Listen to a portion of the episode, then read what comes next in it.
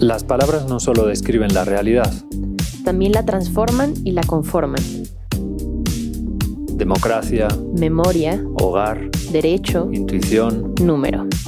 En este podcast, cada semana conversamos con un especialista diferente sobre una palabra clave para comprender el mundo. Una semana, Una palabra.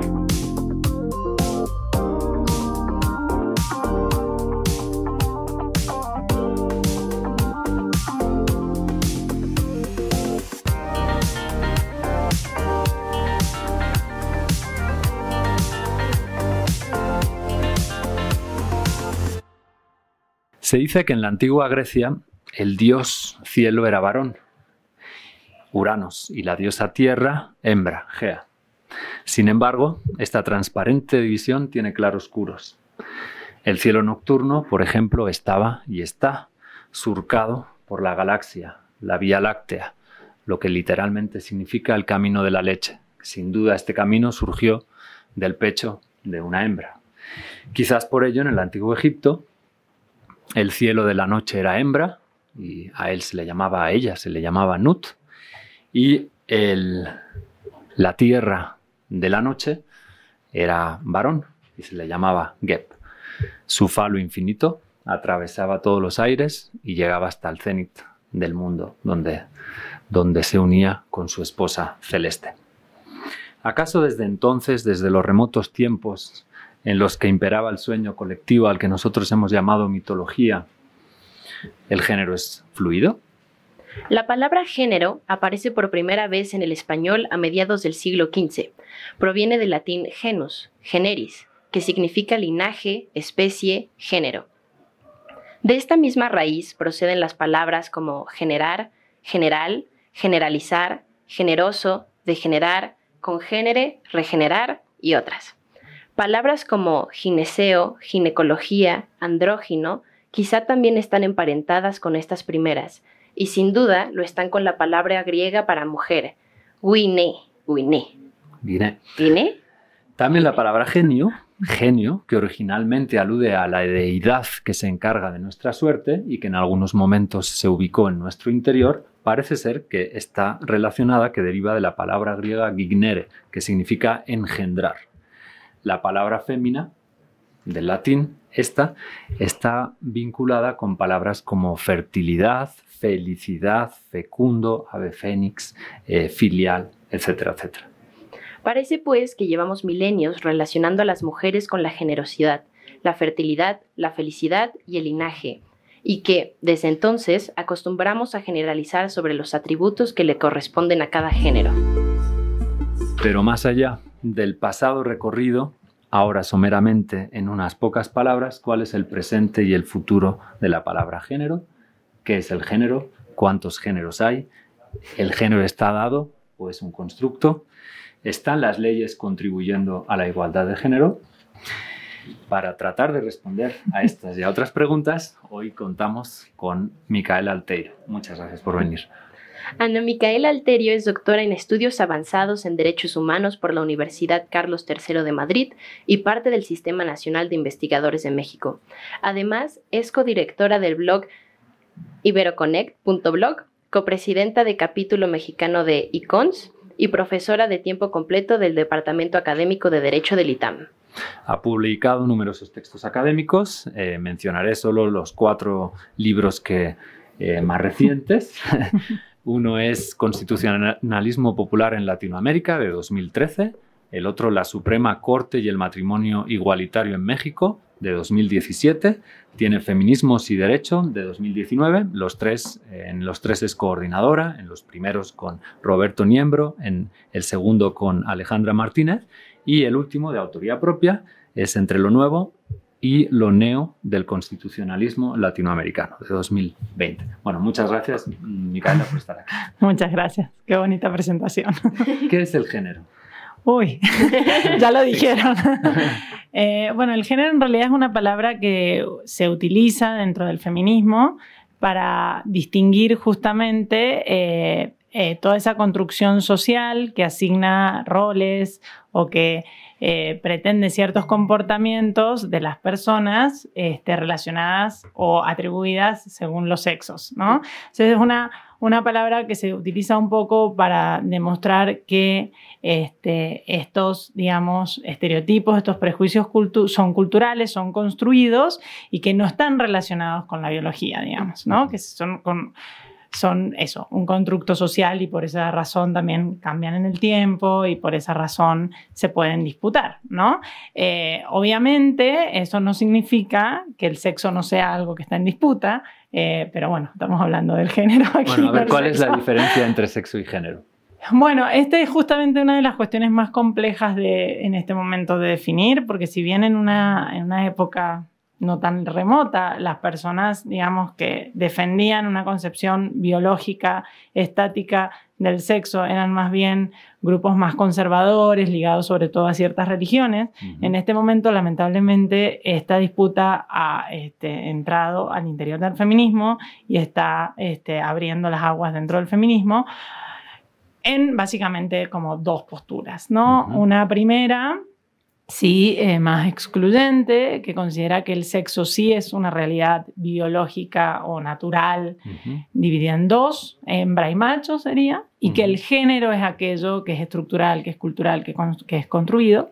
Y una segunda postura incluyente que, que, comparto, debo decir, el sexo también está marcado por condicionantes contextuales, culturales, es histórico y en ese sentido también es dinámico. ¿no? Las intervenciones, las posibilidades tecnológicas y demás permiten en este momento nuevas corporalidades. Entonces, eh, el sexo obviamente no es binario, aparte, por supuesto, reconoce la intersexualidad, que ya de por sí nos, nos, nos está denunciando que el, que el sexo no es binario, y eh, el, el, género sigue siendo igualmente esta herramienta que permite este, analizar cómo las estructuras sociales también generan ciertos mandatos de acuerdo a ciertos cuerpos, ¿sí?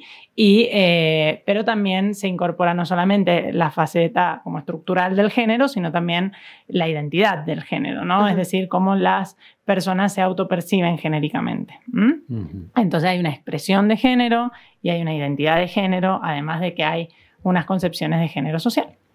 En ese sentido, eh, en 2018, como sabrás, Ángela Ponce, una transexual y transgénero, eh, ganó el evento Miss Universo en España y generó justamente mucho revuelo porque algunas feministas lo consideraron una victoria y otras feministas lo consideraron una derrota, ¿no? En ese sentido de, bueno, eh, se, se, está premiando a las mujeres por, por, aquello, por cumplir, por apegarse eh, lo más estrictamente posible a unos estereotipos dados. ¿no? ¿Qué opinas tú sobre, sobre este tipo de cuestiones? Y para facilitarte la pregunta, también con otras cuestiones como, por ejemplo, la participación de, de las personas eh, transgénero y transexuales en los Juegos Olímpicos. ¿Dónde deberían participar? ¿no? En competiciones eh, donde compiten mujeres. Tengo amigas atletas que dicen, híjole, no sé qué opinar al respecto y feministas, o en una categoría diferente.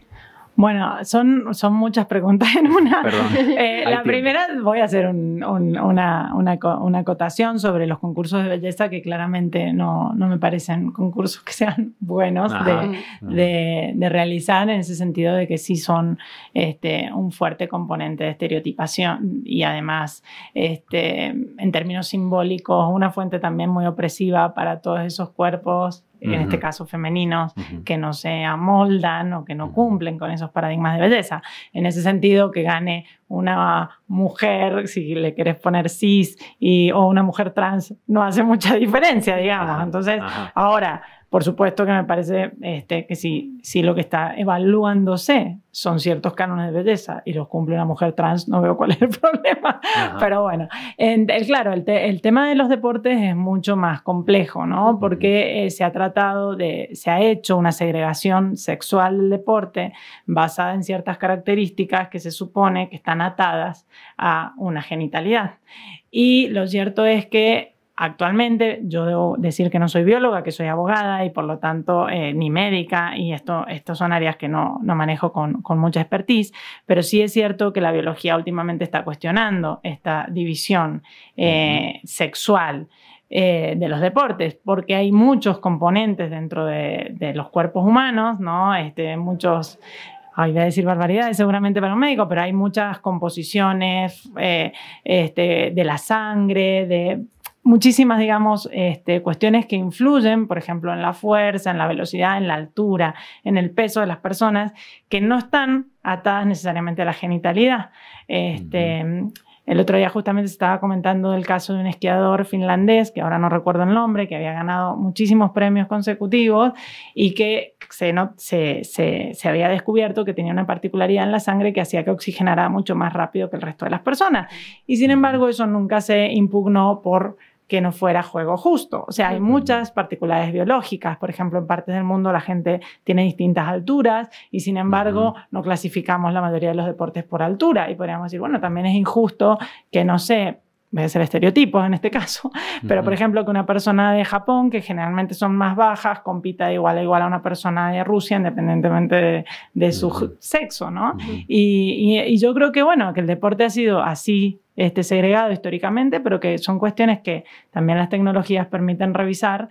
Y en ese caso, por ejemplo, hay un caso de una mujer, eh, perdón, no de una mujer, de un, de un hombre transexual en una competencia de boxeo masculina que ganó igualmente el primer premio, por lo cual no parece que haya necesariamente una vinculación tan estricta, ¿no? Eh, yo en ese sentido, si vamos a seguir con deportes segregados, este, no veo si una persona se, se autoescribe como mujer y compite como mujer, no veo el problema, pero sí sería interesante revisar un poco todas las normativas del deporte profesional, que ya de por sí es bastante este, complicado, y este, volver a revisar quizá las categorizaciones, ¿no? Como se hace quizá en el boxeo, que se hace por peso, o que se hace por otro tipo de características que pueda generar algo más justo, pero no, no, no lo tengo tampoco resuelto. Creo que es un tema complejo, ¿no? Y, es uno de los temas, yo creo, más complejos en este momento. Y hay que seguirlo discutiendo. Sí, claramente.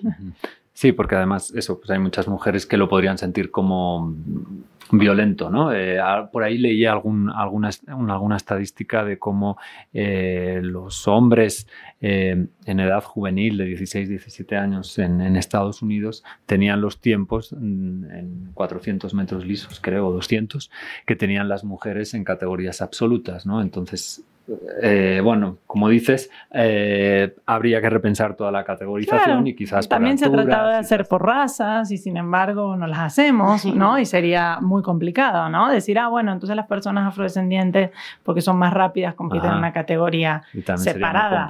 Imagínense, ¿no? A veces parece que con el sexo damos todas las cosas por hechas y yo creo que tiene muchos componentes a desagregar ahí. Este, que lo complejizan. En un sentido parecido que, que, corresponde, de hecho, lo desconozco, ¿no? En las cárceles, ¿qué sucede, por ejemplo, con las personas trans? ¿Dónde las asignan? Se supone, debería estar, eh, sí, este, separadas eh, por la violencia que podrían sufrir. ¿Separadas de, de eh, mujeres y hombres o...? Normalmente dentro de un penal de mujeres las personas transexuales deberían estar aparte y en un penal de hombres también. Eh, tampoco hay una política clara al respecto. Cárceles, baños eh, y este, deportes son de los temas más complejos para, para discernir.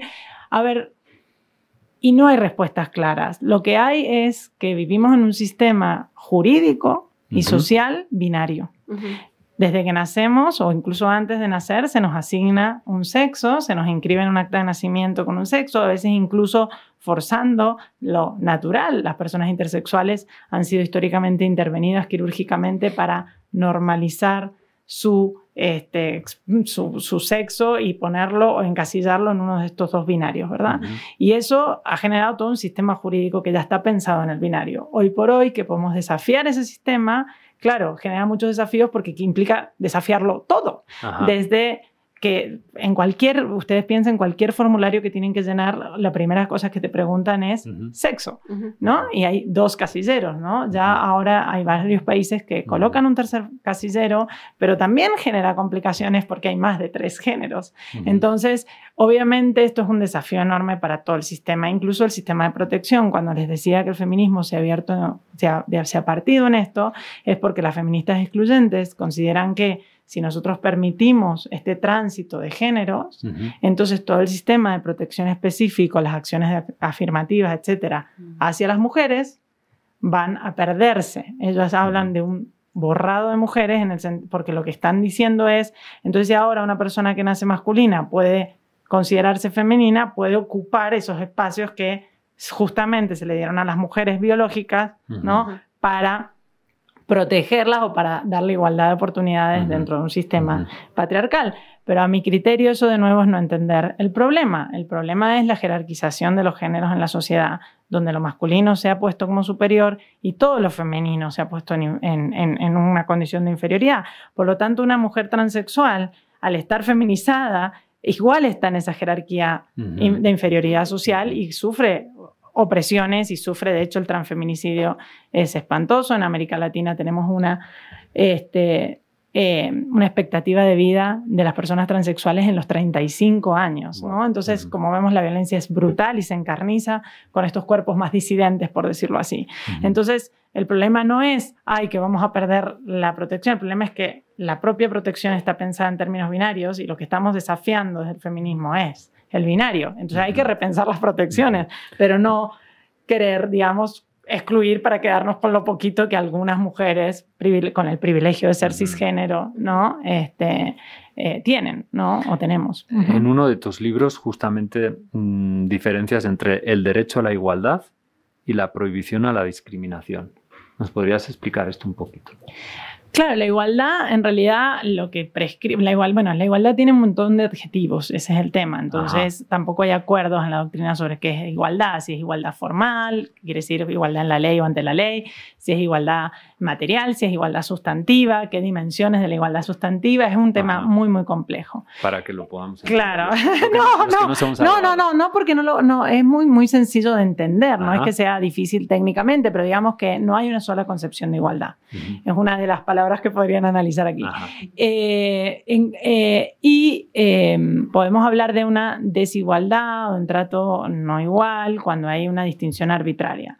El tema con la discriminación es que ingresa, digamos, a un componente de em, atribuirle a ciertos grupos de personas, si ven, ya entramos en una dimensión ya no individual, sino grupal, ciertos atributos y dentro de eso una jerarquización de nuevo inferior o un sometimiento social, ¿no? Entonces, cuando hablamos de no discriminación, estamos pensando normalmente en el trato que se hace peyorativo, desigual, de falta de acceso a los derechos, etcétera, a personas por el hecho de pertenecer a ciertos grupos que son oprimidos socialmente. ¿no? Entonces, por eso hablamos de discriminación por razones de género, por razones de sexo, por razones de orientación sexual. Hablamos de discriminaciones por nacionalidad, por raza, por etnia, por religión. ¿no? Como ven, lo que estamos normalmente diciendo es que una persona, por pertenecer a un grupo, ni siquiera a veces por voluntad propia, simplemente por haber nacido, a veces dentro de un grupo, por haber elegido estar dentro de un grupo, hace que la sociedad lo trate de una manera este, injusta. Justamente, Marina, has salido a preguntar al respecto de historias de este tipo que vamos a oír ahora. Hola, estamos aquí en Plaza Roja para la sección de Andanzas Rojas y vamos a hacerles preguntas a distintos compañeros. La, la, pregunta es si en algún momento su género ha sido un obstáculo a su desarrollo o las ha puesto en peligro en algún momento. ¿En la calle? Técnicamente en la calle, la verdad. Pues sí, en toda esta parte de la brecha salarial, este, las oportunidades, también como en los, ajá, en los estereotipos, esta parte de, no, pues tienes que ser como más femenina, no tienes que ser como tan competitiva, entonces, sí.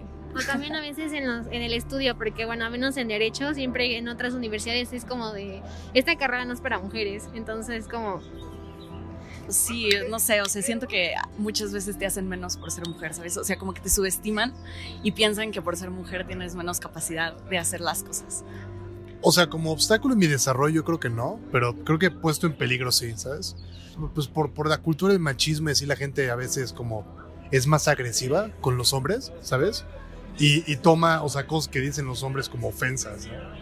Entonces, pues, o sea, yo sí siento que he estado en situaciones donde O sea, uno podría llegar a golpes y por ninguna razón, ¿sabes? Mientras que si, si, si mi género fuera otro, ¿verdad? No, probablemente la situación hubiera funcionado de una manera diferente. Este, la verdad no, a ninguna, pero porque creo que yo he estado en una posición muy privilegiada en la que el ambiente y el contexto en el que me muevo no tiene una diferencia tan marcada entre los géneros. Pues yo, o sea, no puedo tomar un Uber sola, nunca me he sentido segura haciéndolo, siempre tengo que verificar que haya alguien que me acompañe, alguien que esté conmigo, alguien que esté al pendiente de mí. Y pues eso también ha sido un obstáculo para mi desarrollo porque hay muchas actividades, tanto académicas como extracurriculares, que no he podido realizar porque no hay quien me lleve, este, porque me da miedo ir sola a ciertos lugares. Sí, varias veces. Creo que desde el hecho que mis papás se preocuparan mucho de que yo me viniera a estudiar a Litán porque es una ciudad más grande, pues porque yo soy de provincia, y todo eso, pues que me impidieran mis papás por temas de seguridad, fue pues, un tema muy fuerte porque aunque yo me quiera venir entiendo mucho su preocupación y sé que es algo que yo no puedo controlar. Ah, totalmente. O sea, es un hecho que por ser mujeres estamos abajo, o sea, o sea, y no porque sea así, sino porque así considera la sociedad, porque estamos en un sistema patriarcal que así nos considera. Eso nos invisibiliza a todas, ¿no? Y, o sea, y no solo nosotras, también todo lo, a todos los demás géneros que, que hay también creo que es algo, por ejemplo, al mínimo ahorita en economía, en ECO 1, ya se habla en lenguaje inclusivo y creo que es un avance muy, muy importante en eso. Sí, definitivamente. Es decir, no puedo salir a la calle sin sentirme insegura, no puedo usar la ropa que me gusta, no me siento cómoda, todo el tiempo me siento expuesta, no puedo salir a fiestas porque temo no llegar a casa, no puedo, ni siquiera sé cómo acercarme a la gente sin tener miedo de que chance me hagan algo. No confío ni siquiera en mis propios amigos porque no sabes quién es un posible violador o si puedes ir a su casa, bueno, sabiendo que volverás a estar bien, que verás algún día a tus familiares. Pues yo creo que sí, o sea, y más ahorita que empiezan a salir de que lo de los Ubers y todo, o sea, como siempre ha pasado, pero como que ahorita igual tuvo como un boom. Entonces sí es algo que tengo súper presente en las noches, no salir sola, de que no tomar Uber sola y de preferencia ir siempre acompañada de amigas o ya es como costumbre de que si vas a tomar un Uber le compartes tu ubicación a mil personas le dices como ya me subí, ya voy para allá, ya no sé qué. Entonces sí es algo que, o sea, si te pones a pensarlo, ya es rutina, pero eso está súper triste porque sí da miedito de que a veces si vas por un lugar que no conoces, como que o sea, no sé, cuando manejo sola y voy, aunque sea de día, por una zona que no conozco, sí me pongo súper tensa de, por favor, nadie me vea. Entonces, pues sí, sobre todo en situaciones sociales es medio feo.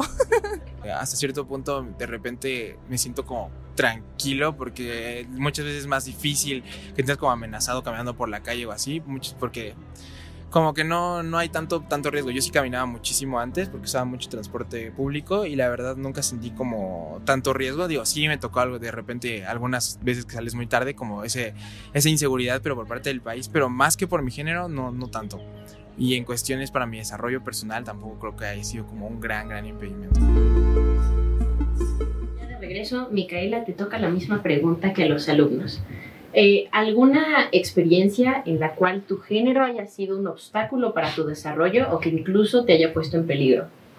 Uf, sí, muchísimas veces. De niña, la primera vez que creo que iba en la plaza con mis amiguitas y tuvimos a, a un exhibicionista que nos mostró su cuerpo desnudo. Me acuerdo que salimos corriendo y horrorizadas. Este, mi primer recital de rock, en, que me tocaron, diríamos, el culo en Argentina. Acá no sé cómo las, pompas, las pompas, ¿verdad? Bueno, este, mm, luego mi primer trabajo, eh, apenas me recibí de abogada, mi jefe me acosó de una manera espantosa hasta que tuve que renunciar. Y, bueno, y sí, en varias entrevistas de trabajo, ya una vez doctora, este, también la pregunta típica de ¿Pensás tener hijos? ¿Cómo vas a hacer para cuidar a tus hijos y trabajar? Y todo ese tipo de cosas. Que la verdad es que tuve una, una, madre y una formación feminista desde muy, desde, muy chica y, y, pude, creo que, sortear más o menos, pero que no dejan de, de afectar, ¿no? Este, así que sí, me imagino que todas las mujeres, en realidad, algo de eso hemos vivido. Así que sí. Eh, alguna vez escribí algo y me atrevo a, a compartírtelo ahora desde la ignorancia absoluta sobre el asunto. Eh, la paz me importaba más que la victoria, dice Simón de Beauvoir, escribe. Quizás, esto lo digo yo, la falta de escucha que a veces hay en el diálogo público actual viene ya determinada por el modo en el que estamos acostumbrados a aprender, una especie de patriarcado de la vista, aventuro, en donde las cosas tienen que ver unas con otras y miramos el mundo desde nuestra cosmovisión. Un modo de aprender que ha ido arrinconando otro más antiguo y maternal, el de la escucha, haciéndonos olvidar que lo primero con lo que nos topamos al llegar a este mundo no es la visión idílica de nuestros padres, sino la voz entrañable de nuestra madre y, aunque no siempre, a veces también, la del padre. Con estas palabras a mí me gustaría preguntarte sobre cómo divulgar el mensaje del feminismo, cómo mm, enseñar a aquellos que no se sienten cercanos al feminismo eh, la necesidad de, de escuchar. Es, es- que creo que es el gran reto o uno de los grandes retos de estas posturas, sobre todo como la tuya, en donde te has situado en un feminismo, diríamos, más radical, por ponerle un, un- un adjetivo, ¿no? Eh, cómo explicárselo a aquellos que están en el otro lado. Es que el feminismo en realidad eh, hay muchos y es muchas cosas, pero básicamente es, un, es una de las tantas visiones que pretenden un mundo mejor, un mundo más justo, un mundo donde este, tu sexo, tu género no, te- no determinen quién sos y qué lugar te, toca en la sociedad, sino que te permita autónomamente elegir tu camino, ¿no? Y eso, en ese sentido, no creo que muchas personas estuvieran en desacuerdo. A veces hay como una demonización de la palabra feminismo porque claramente es una este, postura que desafía el status quo y siempre lo ha hecho y siempre ha estado como señalando esto que, que Javi este, un poco decía, esta visión que tenemos del mundo como si fuera neutral, como si fuera objetiva, como si fuera universal, y que en realidad es una visión masculina. ¿no? Entonces el feminismo lo que ha tratado, ¿no? con la perspectiva de género también, es incorporar una visión distinta, una visión que demuestre que todas estas estructuras sociales generan este, la infelicidad, ¿no? la falta de libertad, la violencia y también la muerte de mucha gente. ¿no? Entonces, en ese sentido, creo que, que sería difícil estar en contra, ¿no? aunque por supuesto, como digo, mucha gente ni siquiera se lo plantea porque simplemente la palabra le, le genera ¿no? Un- una especie de posicionamiento defensivo. ¿no? Pero, En, en- en otro sentido, eh, hablando de otros temas, pero creo que se puede relacionar en otro de tus libros, dices, el poder está en el pueblo, no en los jueces. Y esto lo dices en torno al tema del neoconstitucionalismo versus el constitucionalismo popular que según lo que leo en tu texto eh, es una propuesta para flexibilizar la Constitución, desafiar la supremacía judicial eh, y, y poder hacer interpretaciones extrajudiciales de la Constitución, es una forma de luchar contra el elitismo, etcétera, etcétera, que me parece que está muy en consonancia justamente con lo que estás explicando, que no hay una suerte de Ujú. realidad dada, ni tan siquiera la jurídica, Claro. sino que ésta se construye constantemente. Exacto. Sí, eso es un poco la idea del constitucionalismo popular y un poco lo que rescato del constitucionalismo latinoamericano, que ha sido un constitucionalismo que ha tratado de recibir, o, o o mejor dicho, ser más receptivo a los movimientos sociales y finalmente...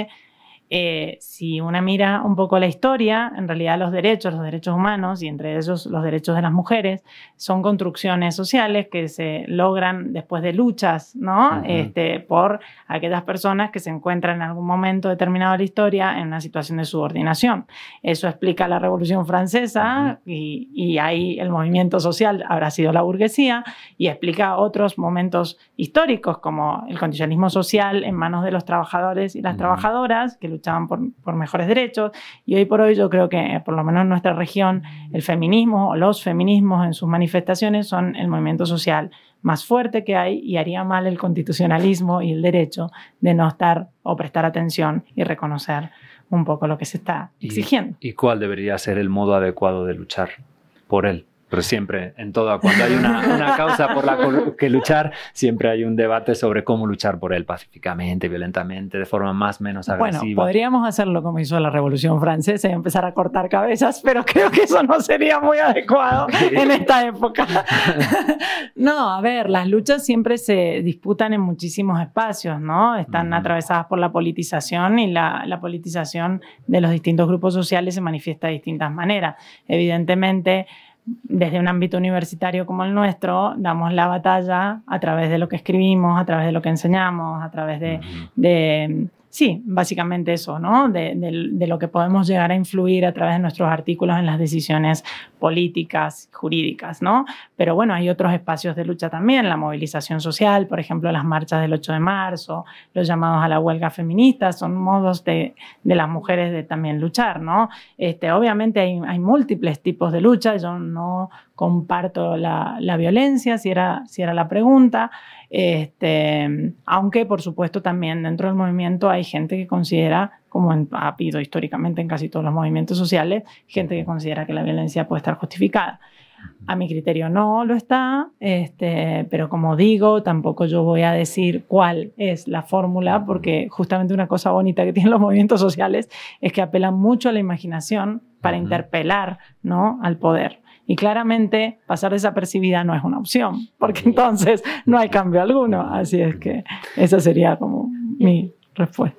Un poquito de- del tema anterior, en una de las clases de teoría de relaciones internacionales con, ah, con Rodrigo Chacón, que es uno de los invitados anteriores, este, eh, nos dejó un libro que se llama Sex and World Peace y parte de lo que está hablando es como sobre esto de cómo se ve el feminismo y moverlo y todo eso.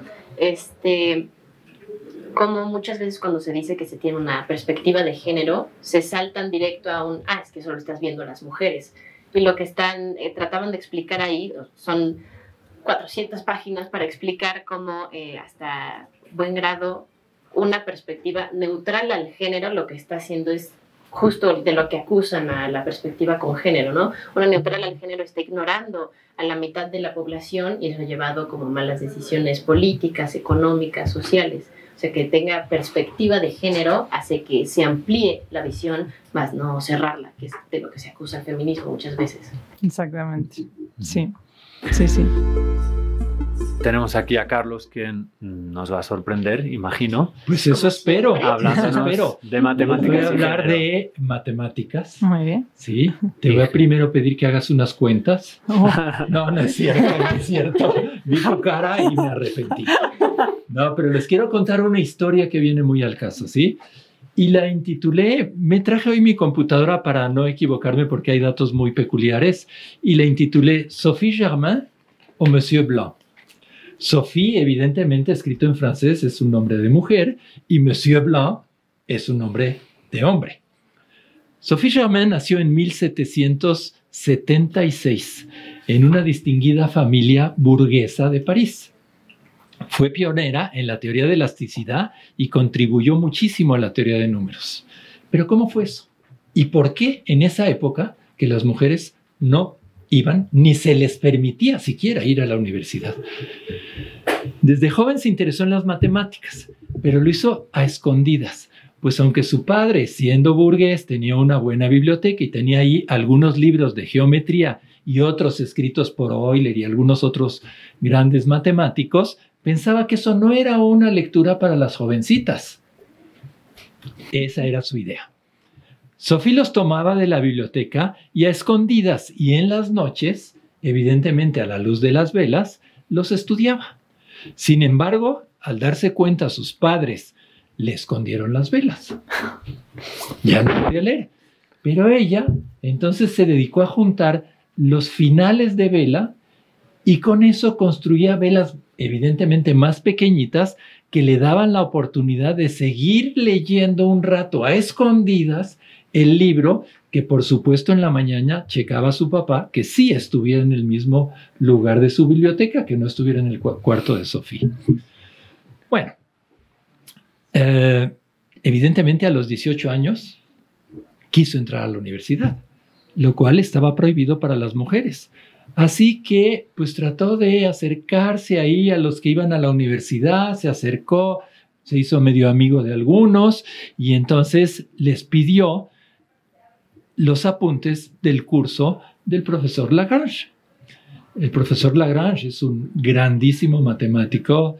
Este, Nos suena hasta los que no somos matemáticos. Excelente Nos suena ahí que ¿sí? sale. Este, y entonces este chico le daba los apuntes y los estudiaba. Pero en los apuntes también ponían las tareas que tenían que ir entregando. Y en matemáticas, te tengo que decir que las matemáticas es como dormir, como comer, nadie lo puede hacer por ti. Si tú no lo haces, si tú no lo haces, nadie lo puede hacer por ti, ¿sí? Entonces, ella, para entender bien estos conceptos y entender bien el curso, se puso a hacer los trabajos y dijo, bueno, pues ¿cómo se los voy a hacer llegar a Joseph Louis Lagrange, al gran profesor? Dijo, bueno, como no me permiten entrar a la universidad, no importa, voy a mandar mis escritos como Monsieur Blanc. Y de ahí viene lo de Monsieur Blanc. Entonces se vistió de hombre, fue, iba a las clases algunas veces, entregó sus tareas y Monsieur Lagrange dijo, ¿dónde está Monsieur Blanc? No lo he visto y quisiera hablar con él. Quiero comentarle sus trabajos. Uno de sus compañeros se lo comentó y Sophie Germain se murió de miedo. Por supuesto, porque no estaba permitido que fuera a la universidad. Entonces, pues no sabía qué hacer y le dijo, no, hombre, no, no, no, cuando te llaman no es porque esté, estás mal, al revés, es que estás bien. Entonces, después de mucho pensarlo, se animó y fue a ver a, al doctor Joseph Louis Lagrange. Entonces se pusieron a hablar, ella vestida de hombre, y evidentemente a la segunda reunión, Lagrange se dio cuenta que era mujer y le dijo, señor Blanc, usted tiene una mente brillante que las matemáticas no pueden perder y yo la voy a asesorar a lo largo de su carrera. Y entonces así fue como Sophie se convirtió en matemática a tal grado que en 1804 tuvo un intercambio de cartas nuevamente utilizando el nombre de Monsieur Blanc con el conocido príncipe de las matemáticas, Carl Friedrich Gauss, en donde contribuyó a la resolución de algo que yo he hablado aquí ya, que es el, la conjetura o el teorema de Fermat de orden 5, lo hizo ella. Y para concluir, lo que quiero decir es lo mismo que Lagrange. Las matemáticas no pueden darse el lujo de desperdiciar mentes tan brillantes como las de las mujeres. Así que las esperamos y les vamos a dar siempre la bienvenida. Súper. Re lindo. Bueno, les va a dejar tarea de matemáticas. Sí. Es la mala A mí, noticia. a mí me encantan. Ok, perfecto. Eh, aprovechando la intervención de Carlos, muchísimas gracias. La pregunta pues sería evidente, ¿no? ¿Cómo nos podemos convertir en, en Joseph Louis Lagrange, eh, los hombres que, que, pues, nos sentimos cercanos a la lucha del feminismo, pero pues nos identificamos como hombres, ¿no? Y eh, preparando esta, esta charla, un amigo me decía, ni se te ocurra hablar de nuevas masculinidades, la palabra es masculinidades críticas o alternativas. Eh, ¿Cuál es nuestra tarea? ¿Cómo podríamos nosotros eh, apoyar Yo- o- el silencio? No, no, yo creo que necesitamos estos aliados, ¿no? Eh, el, el- el sistema patriarcal, ¿no? Que es este que jerarquiza la masculinidad por sobre la femi- lo femenino, eh, justamente está construido en base a, a- a un- a una, o sea, está sentado en una cultura que incluye a hombres y mujeres, evidentemente, ¿no? Que reproducimos eh, o no, o criticamos este, este, este sistema. Y si bien es cierto que en los últimos años las mujeres han logrado muchos avances para incorporarse a este mundo de lo público, al mundo de lo, que históricamente fue lo masculino, sin que este, se haga un proceso como inverso también, de que todo lo, lo masculino se incorpore al mundo de lo privado, que es donde históricamente se ha asignado a la mujer, evidentemente nada va a cambiar. Lo único que va a pasar es como una especie de asimilacionismo donde algunas mujeres van a poder in- ingresar al mundo de los hombres, pero donde el mundo de las mujeres, históricamente no considerado como el de las mujeres, que suele ser de la domesticidad y de los cuidados, va a seguir permaneciendo en manos de las mujeres y por eso la desigualdad social va a seguir primando, por lo cual necesitamos de personas conscientes de cualquier género que se den cuenta que el mundo no es solamente de la, de la independencia, el de lo público, sino que también la dependencia es una característica humana y necesitamos como sociedad hacernos cargo de la dependencia, de los cuidados, de la domesticidad. Cuando haya un equilibrio allí, va a haber un equilibrio en el ámbito público y van a haber iguales oportunidades para cualquier persona independientemente de su género y de su sexo. Me parece muy muy interesante esa respuesta porque además eh, yo siempre yo tengo esa duda, ¿no? A veces pongo el televisor y veo que en la televisión catalana eh, ya no solo se habla de fútbol eh, masculino, sino también de fútbol femenino, como si eso fuera... Y con más éxito, por cierto. Y con más éxito, ¿no? Pero... Pero sí, ahí tengo una pregunta, ¿no? ¿Por qué continuar hablando de fútbol? A mí me encanta el fútbol, jugarlo, ¿no? Pero ¿por qué continuar hablando de fútbol y no de hockey? Que sé que en Argentina tengo eh, una prima que vive ahí, una, prima que vive ahí y sus niños, niña y niño, desde bien chiquitos sabían que el fútbol era para niños y el hockey para niñas, ¿no? Y mi prima es feminista, seguramente, ¿no? Entonces, eh, ¿cómo luchar contra todo eso, contra toda esa dinámica en que a veces parece que eh, encontramos en los medios, donde lo que se ensalza es a la mujer agresiva, profesionalmente exitosa, y donde justamente esos valores que tradicionalmente se vinculaban a la mujer, como el cuidado, la armonía, la escucha, eh, no se ensalzan quizás tanto en un momento en que debemos escuchar al mundo para mantener un, entorno más saludable, debemos eh, luchar por que las igualdades se reduzcan. Entonces creo que tu respuesta es muy iluminadora al respecto. También no se trata de convertir a las mujeres en hombres, ¿no? Exacto. Este, y, sobre los hombres, yo creo que hasta cierto punto sí valdría la pena en algunos momentos, no que se quedaran callados, callados sino aprender a escuchar. Justamente lo que... No, y, también ser aliados en la lucha. Cuando están entre hombres y algún compañero, por ejemplo, hace un comentario fuera de lugar o tiene una actitud sexista, también ser quienes los paran, ¿no? Y no ser cómplices de esos chats nefastos, ¿no? Donde a veces se burlan de las compañeras o que generan acoso, ¿no? O sea, también, digamos, no solamente escuchar a las mujeres, sino también luego actuar entre ellos, ¿no? Perdón, te interrumpí. Me... No, no, o sea, fue como esta parte a mí me ha tocado muchas veces estar discutiendo sobre asuntos de feminismo y eso con algunos hombres que estás tratando de explicarles y tiro por viaje, interrumpen, interrumpen, interrumpen, queriendo explicarlo ellos y es como, hermano, yo soy la que ya lo leyó, escúchalo un momento y después apoya con lo que quieras y es como muchas veces este, el grupo oprimido puede ver muchas cosas que el grupo opresor no termina de observar, es como si eh, la discusión en Estados Unidos más fuertemente que aquí sobre el racismo. Como persona blanca, si alguien de color te está explicando algo, te callas un segundo y lo escuchas.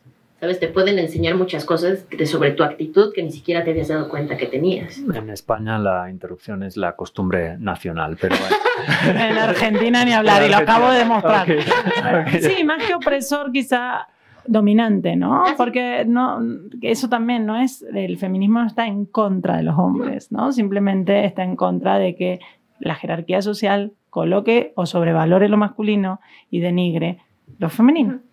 Para ir cerrando y antes de oír la intervención de Margarita, hay una pregunta que también me parece clave. ¿Se puede ser feminista y no luchar por otros sectores de la población que también están siendo discriminados. Es decir, se puede luchar por reducir las igualdades entre géneros y no luchar por reducir las igualdades económicas, las desigualdades raciales, etc. Bueno, evidentemente cualquier persona se puede autoadscribir feminista. ¿no? Este, no tenemos acá un feministómetro para decir quién sí, quién no, pero claramente por una cuestión de coherencia, en principio la respuesta es no. El feminismo ha tenido muchas críticas también, por ejemplo, de los feminismos negros, por este, tener un prototipo de mujer blanca y burguesa y ha recibido muchas críticas también de los feminismos colonial, este, sí, anticolonialistas, ¿no? Y hay una rama muy fuerte del feminismo que es ecológica y realmente hay un libro muy, muy bonito que se llama El Manifiesto del Feminismo para el 99%, que justamente se dice que no se puede ser feminista si no se es a la vez ecologista, socialista, ¿no? Y se lucha contra todas las desigualdades, antirracista, anticolonialista, mm. etcétera, ¿no? Entonces, yo creo que, que sí hay, hay una, un hilo común que es la igualdad al final, ¿no? Esta igualdad sustantiva que en principio es la que aboga el feminismo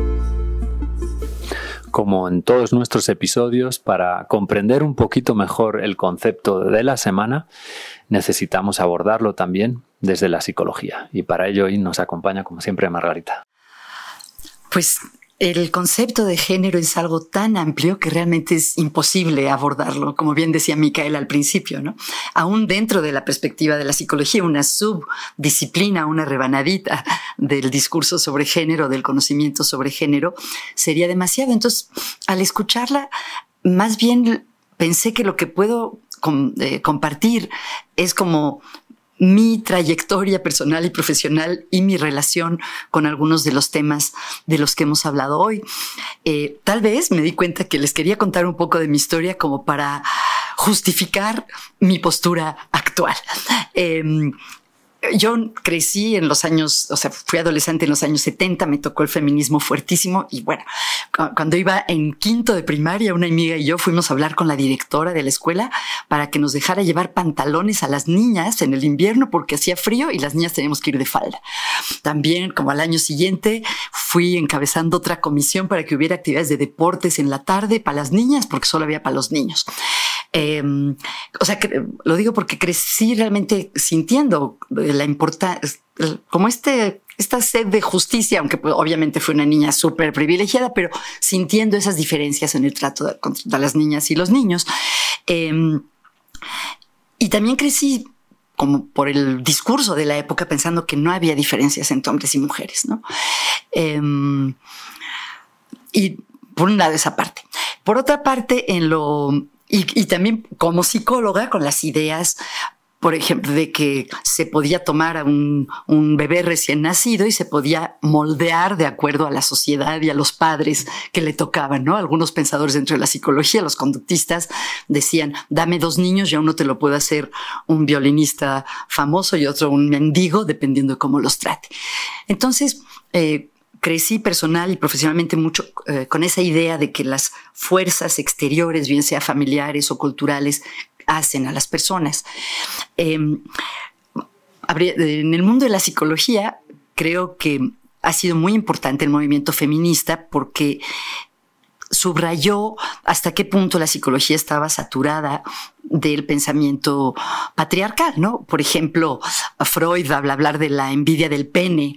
Eh, en su momento, muchos, muchas generaciones de psicoanalistas lo usaban como una manera de entender lo que les pasaba a las mujeres y eso fue sumamente criticado. Eh, en la terapia familiar, por ejemplo, algunos de los fundadores, hoy en día vemos sesiones de grandes terapeutas familiares que le decían a, a la mamá de una familia, señora, usted debe estar en la cocina y nunca debe de contradecir a su esposo y eso era visto como una práctica profesional. Em, también, por ejemplo, en los primeros intentos de tratar la, mm, eh, la, esquizofrenia desde una perspectiva sistémica, se hablaba de la madre refrigerador y se pensaba que, que una madre fría provocaba trastornos como la esquizofrenia o el autismo, que hoy está totalmente este, comprobado que no tiene nada que ver. Entonces, em, claro que fue muy importante poner en evidencia todo esto para tratar de tener una ciencia menos eh, eh, deformada por ciertas creencias del momento. Em, y todo esto me parece muy bien y estoy totalmente de acuerdo con ello. Eh, también me fue interesando con el tiempo el construccionismo social en la psicología, que tiene que ver con algunas de las cosas, creo yo, que dice Micaela, en cuanto a cuestionar que se pueda aprehender o captar la realidad como es y proponer que todas nuestras categorías son constructos sociales, todas nuestras maneras de entender el mundo son constructos sociales.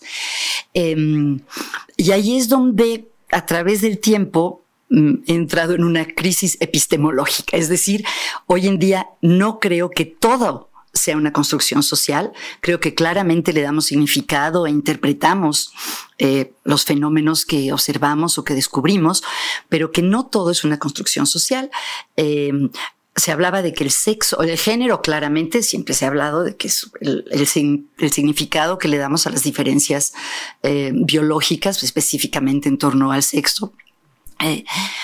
pero no creo que la distinción entre los sexos sea completamente una eh, construcción social. Em, ¿Por qué lo digo? Con el tiempo cada vez me he vuelto a interesar cada vez más en la ciencia em, y veo, a mí sí me convencen las investigaciones sobre las diferencias notables y robustas que hay entre ciertos aspectos psicológicos de los hombres y las mujeres en diferentes culturas. Por ejemplo, en la personalidad.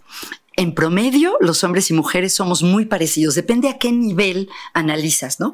En términos de las cinco grandes eh, características de, la personalidad que son la introversión, extroversión, el neuroticismo, la apertura a las experiencias nuevas, la atención al detalle, em, el ser amables. Eh, en términos de cinco, los hombres y mujeres en promedio somos casi, no nos podemos distinguir. Pero si te ves a un nivel como de definición más clara, la extroversión se divide en dos aspectos que son eh, la asertividad y la eh, sociabilidad. Y ahí los hombres y las mujeres tienen diferencias muy fuertes, muy marcadas en muchas sociedades diferentes. En términos de intereses, por ejemplo, es algo que a mí me ha impactado muchísimo.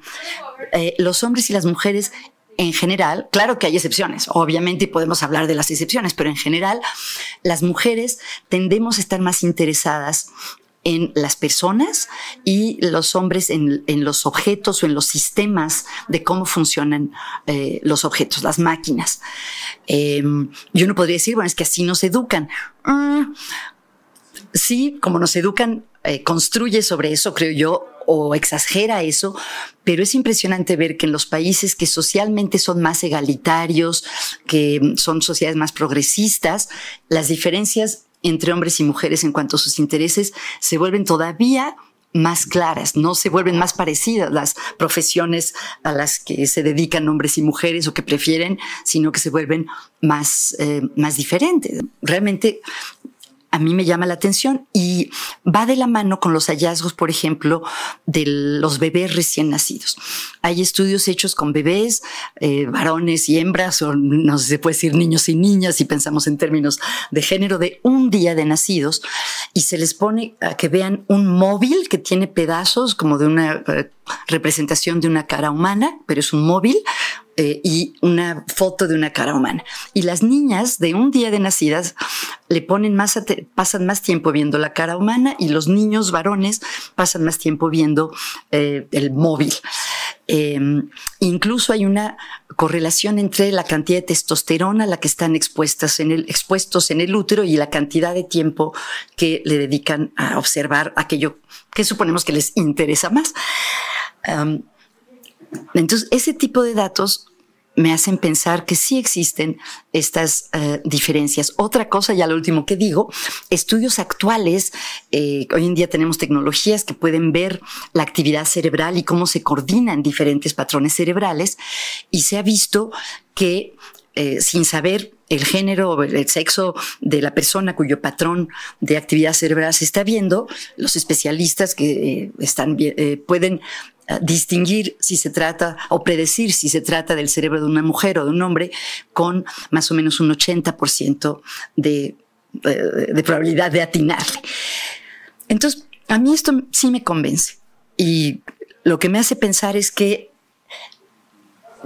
claro que hay que aspirar a una sociedad justa, claro que hay que aspirar a un mejor mundo para todos, claro que la violencia que sufren las mujeres es, es inaceptable y pavorosa.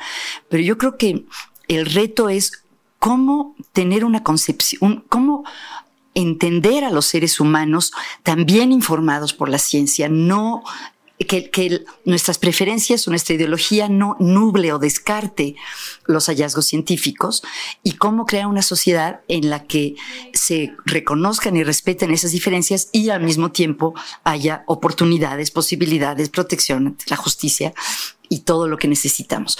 Para mí, el camino tiene que ver con respetar y entender a cada individuo, a cada persona en lo particular. Eh, y bueno, podríamos hablar mucho de esto. Y bueno, en eso me quedo. Muchísimas gracias, Margarita.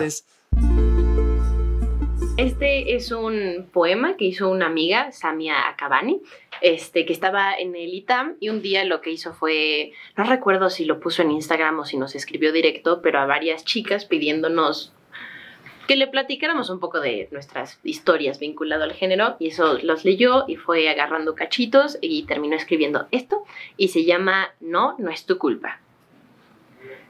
Amiga mía, quiero que sepas que nada de esto es tu culpa. que desde pequeña te hayan impuesto normas, conductas, colores, gustos, actividades y mentalidades.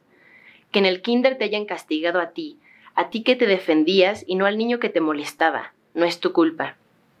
Que en la primaria te molestaran por no jugar a las muñecas, pero sí fútbol. Y en la secundaria, cuando te dijeron loca y neurótica por ser comprometida y apasionada. El que hayas dejado natación por las miradas del coach. ¿Te acuerdas de aquella fiesta a la que fuiste a divertirte, pero te obligaron a hacer algo que no querías y nadie se opuso? Nada de eso es tu culpa.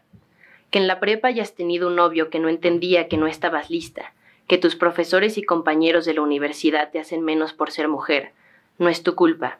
El hecho de que no te dejen tener novio, que no puedas salir a divertirte tanto como quisieras, que la educación esté en segundo plano, que encontrar un marido sea sagrado y el guardarte para él aún más. No es tu culpa.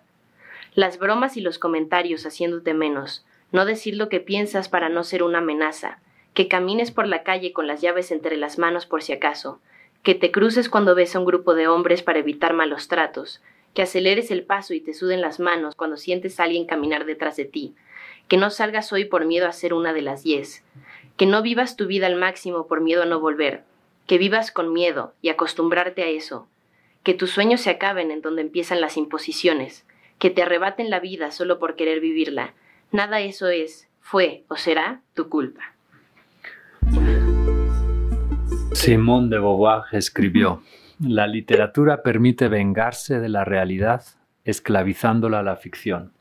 Y también, mi vida sería una hermosa historia que se volvería verdadera a medida que yo me la fuera contando. Por ello, y por su célebre frase, la mujer no nace, se hace, de ella se ha escrito que fue una mujer relato.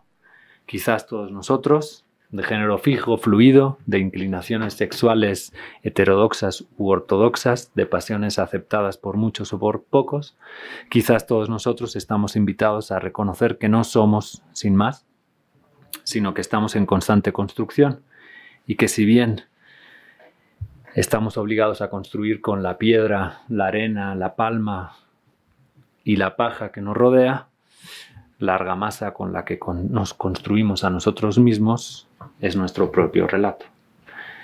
Micaela, muchas gracias por estar con nosotros. Muchas gracias algo a ustedes. Que, algo que quieras decir antes de que... No, maravilloso, me he aprendido, me ha encantado el, el, el, el poema también y, y, he aprendido de, de Monsieur Blanc.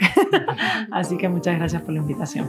Pues Carlos, mm, Marina, nuestros amigos invisibles, Jesús y Emiliano, Margarita y Micaela, muchas gracias por estar hoy aquí con nosotros y con esta mm, con este gran lema, encuentra tu historia, despedimos la primera temporada de Una Palabra. ¿Una semana? Una palabra.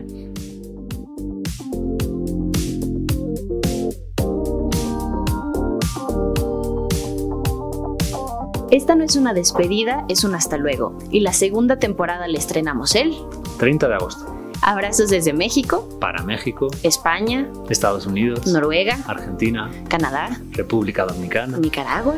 Y muchos otros más lugares. Gracias.